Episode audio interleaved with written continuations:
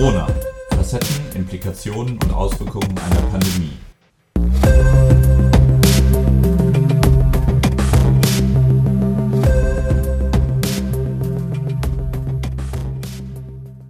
Hallo und guten Tag. Ich begrüße Sie zur fünften Folge unseres Podcasts. Heute mit Professor Dr. Bernd Halbe. Dr. Bernd Halbe ist Fachanwalt für Medizinrecht. Er ist seit 1989 als Rechtsanwalt zugelassen und ausschließlich in den Bereichen Medizin und Wirtschaftsrecht tätig. Er, seit 1999 hat er seine eigene Kanzlei, die Dr. Halbe Rechtsanwälte, mit Vertretungen in Köln, Hamburg, Berlin und er ist Justiziar verschiedener Verbände. Er ist Honorarprofessor und Lehrbeauftragter der Universität zu Köln in Medizinrecht und er ist Vorsitzender der Vorprüfungsausschusses für die Verleihung der Fachanwaltsbezeichnung Medizinrecht bei der Rechtsanwaltskammer Köln. Diverse Fachveröffentlichungen und viele Vortragstätigkeiten zu medizin- und wirtschaftsrechtlichen Themen gehören zu seinem Repertoire. Wann und in welcher Form haben Sie zum ersten Mal vom neuen Coronavirus gehört und gelesen? Und wie hat sich Ihre persönliche Einschätzung im Laufe der Zeit zu dieser Epidemie geändert? Erste Informationen zum Coronavirus habe ich im Januar diesen Jahres bekommen, während äh, man ja zunächst äh, davon ausgehen konnte, dass es sich äh, um ein regionales Problem der Chinesen handelte, äh, hat man dann äh, doch die Erfahrung machen müssen, dass äh, bedauerlicherweise dieses Virus die gesamte Welt erobert hat und seitdem ja auch in Atem hält. Ähm, die persönliche Einschätzung hat sich sicherlich auch insoweit geändert, als dass bestimmte Rahmendaten immer unklarer werden und dass es sehr schwierig ist, äh, mit diesem Virus und seinen Auswirkungen umzugehen. Wie sind Sie in Ihrer täglichen Arbeit inzwischen von der Corona-Pandemie betroffen, sowohl organisatorisch als auch in Ihrer wissenschaftlichen oder fachpraktischen Tätigkeit? Die tägliche Arbeit wird natürlich äh, maximal beeinflusst von der Corona-Pandemie. Die äh, Tätigkeit als Rechtsanwalt hat sich äh, im Wesentlichen auf die Kanzleiräume konzentriert. Es finden hier kaum noch Termine mit Mandanten statt. Besprechungen laufen in der Regel über Telefon- und Videokonferenzen ab. Selbstsitzungen des Zulassungsausschusses bzw. der Zulassungsausschüsse werden äh, per Videokonferenz abgehalten. Äh, die Reisetätigkeit ist äh, fast total zum Erliegen gekommen. Es wird von den Kollegen teilweise im Homeoffice gearbeitet. Und äh, meine Lehrtätigkeit an der Universität zu Köln findet auch nur noch online per Videokonferenz aus meinem Büro heraus statt. Im Rahmen der Rechtswissenschaften, Professor Halbes, sind ja sehr viele Themen von der Krise betroffen. Wo sehen Sie aktuell die größten Problemfelder? Juristisch ist die Krise auch eine absolute Herausforderung. Es sind enorm viele Themenkomplexe betroffen. Ähm, beispielsweise das Kontaktverbot, die arbeitsrechtlichen Einschränkungen, die Regelungen im Rahmen der Kurzarbeit und äh, im Rahmen des Medizinrechts ist es natürlich auch ganz maßgeblich das Thema der Schutzschirme für Krankenhäuser, Vertragsärzte und Vertragszahnärzte im Rahmen äh, ihrer Leistungserbringung, im Rahmen ihres Versorgungsauftrages. Ist das Infektionsschutzgesetz tatsächlich die geeignete juristische Grundlage für alle Maßnahmen und sind die Begründungen für die Gesetze insgesamt schlüssig und nachvollziehbar für Sie als Experten? Ob das Infektionsschutzgesetz tatsächlich eine geeignete juristische Grundlage für alle Maßnahmen, alle Einschränkungen sind, äh, halte ich äh, für ausgesprochen zweifelhaft. Ich stehe diesem sehr kritisch gegenüber.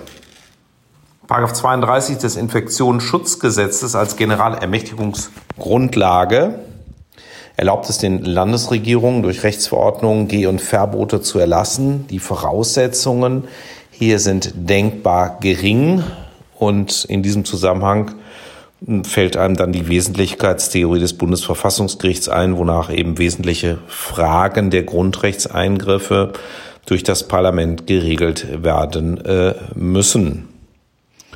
Und äh, gerade hier setzt meine Kritik im vorliegenden äh, Fall äh, an, weil nämlich äh, explizit erwähnt sind im 32 IFSG Freiheit der Person, Freizügigkeit, Versammlungsfreiheit, Unverletzlichkeit der Wohnung sowie das Brief- und Postgeheimnis. Eine generale Ermächtigung, die von den Landesregierungen auch auf andere Stellen übertragen werden kann. Unklarheiten also zunächst bezüglich der Kompetenzen, zum anderen sehr undurchsichtig und meines Erachtens nach hochkritisch. Wie sieht es denn jetzt mit den Patientenrechten aus? Welche Ansprüche haben denn auch Nicht-Corona-Patientinnen in der aktuellen Krise? Das wird ja immer deutlicher diskutiert. Wir haben hier meines Erachtens das Problem, dass elektive Eingriffe verschoben werden. Es soll nur noch wirklich notwendige Behandlungen vorgenommen werden, äh, wie auch immer notwendig hier definiert. In der Praxis sieht es so aus, äh, nur Covid ist noch wichtig, andere Dinge treten in den Hintergrund. Insbesondere werden wichtige und notwendige Behandlungen aus Angst vor Corona nicht mehr durchgeführt. Äh, beispielsweise weigern sich onkologische Patienten strahlentherapeutische Praxen zu betreten. Hier äh, haben wir natürlich ein extrem großes Risiko.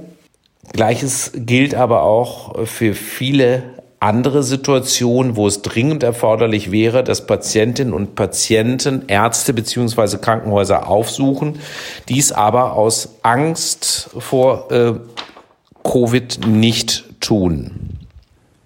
Was sind für Sie die größten Herausforderungen, welche sich die Krankenhäuser aus juristischer Sicht zu stellen haben. Wie stehen Sie beispielsweise zu Themen wie Aussetzung von Dokumentationspflichten? Die größten Voraussetzungen für Krankenhäuser sind momentan darin zu sehen, den Spagat zu schaffen, der von ihnen verlangt wird. Einerseits sollen seit dem 16. März keine elektiven Eingriffe mehr durchgeführt werden, um Kapazitäten zu schonen und Kapazitäten freizuhalten äh, für Corona-Patienten. Zwischenzeitlich äh, ist es so, dass wir wieder ein Umdenken haben und elektive Eingriffe wieder eingeschränkt vorgenommen werden sollen. Niemand weiß dabei, in welchem Umfang und letztlich sind die finanziellen Risiken für die Krankenhäuser nicht abschließend einzuschätzen. Wann ist mit einer Rückkehr zu den im Grundgesetz verbrieften allgemeinen Grundrechten zu rechnen? Werden alle Corona-bedingten Beschränkungen in diesem Bereich komplett aufgehoben werden? Das ist eine Frage, die ich natürlich nicht beantworten kann. Hier ist die Bundesregierung gefragt, im medizinischen Bereich der Bundesgesundheitsminister Herr Spahn. Ob letztendlich alle Einschränkungen aufgehoben werden, beziehungsweise wann man mit einer Rückkehr zur Normalität rechnen kann, ist ebenfalls zweifelhaft. Die Frage ist auch, ob die neue Normalität dann den alten Rahmenbedingungen entsprechen wird. Voraussetzung ist erst einmal auf jeden Fall, dass ein Impfstoff entwickelt wird, dass Medikamente entwickelt werden. Und wann das der Fall sein wird, steht letztendlich in den Sternen. Was könnten allgemein die langfristigen Konsequenzen, Auswirkungen dieser Krise für unsere Gesellschaft sein? Die allgemeinen langfristigen Konsequenzen aus der Krise werden sicherlich vielfältig sein. Zunächst einmal äh, wird man gut daran tun, ein Schema zu erarbeiten, welches zukünftig für weitere Krisen dieser Art maßgeblich sein wird. Man wird zu überlegen haben, ob Versorgungsstrukturen auf solche Krisensituationen für die Zukunft nachhaltig angepasst werden.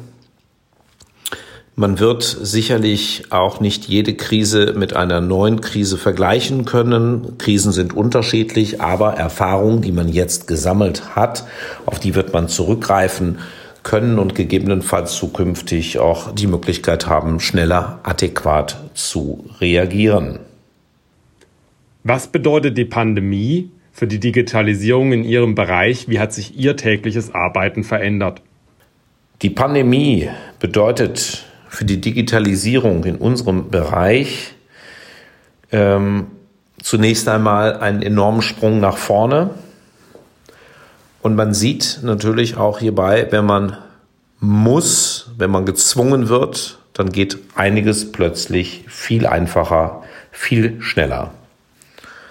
Wir haben zwischenzeitlich eine Videokonferenzanlage. Wir können viel, viel besser als vorher dezentral arbeiten und nutzen die Möglichkeiten, die eigentlich technisch schon länger vorhanden sind, jetzt viel intensiver. Herr Professor Dr. Bernd Halbe, vielen Dank für dieses schöne Gespräch. Der Podcast wird präsentiert vom Methoch 2 Verlag. Gemeinsam mit dem Verlag habe ich eine zehnteilige digitale Ringvorlesung Hashtag Corona initiiert. Alle Interviewpartner unseres Podcasts sind als Referenten dabei und werden dort sehr viel ausführlicher auf das jeweilige Thema eingehen. Auch Sie sind herzlich eingeladen, an den digitalen Vorlesungen teilzunehmen und mit den Experten im Anschluss an das Eingangsstatement zu diskutieren. Wie das geht, erfahren Sie unter www.methoch2-online-akademie.de www.methoch2-online-akademie.de